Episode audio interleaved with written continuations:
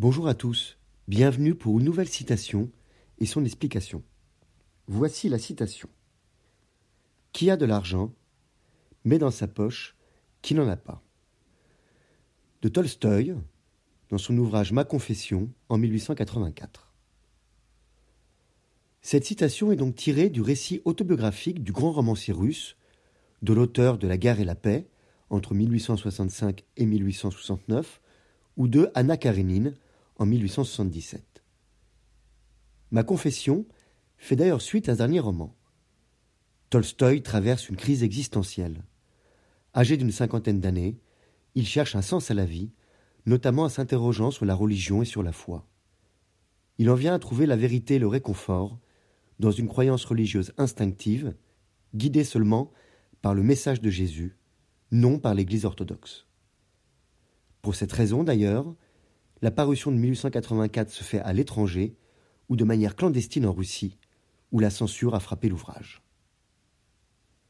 La citation proposée met l'accent sur l'argent. Qui a de l'argent met dans sa poche qui n'en a pas.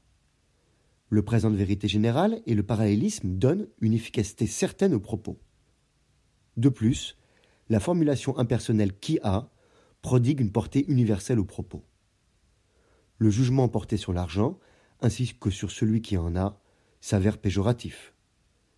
En effet, l'argent peut être vu comme un outil d'indépendance et de liberté, un outil légitime acquis par son travail et son mérite. L'argent a comme première utilité de s'offrir des biens, d'acheter des choses nécessaires ou plaisantes. Seulement, Tolstoï ne prend pas en compte cette caractéristique. Non, il montre que c'est un pouvoir de l'homme sur l'homme, mais dans sa poche. Être riche dès lors, ce n'est pas simplement pour tout se payer, c'est encore pouvoir se payer tout le monde. Celui qui a de l'argent prend le pouvoir sur celui qui n'en a pas.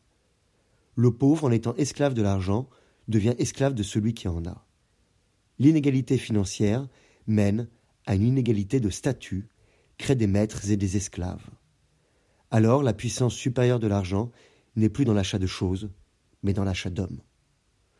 Nous sentons bien que le romancier déplore cet état de fait.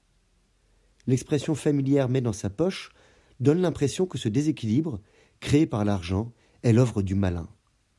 Il semble aussi critiquer l'attitude du riche qui use de son avantage. La pensée paraît presque socialiste, marxiste.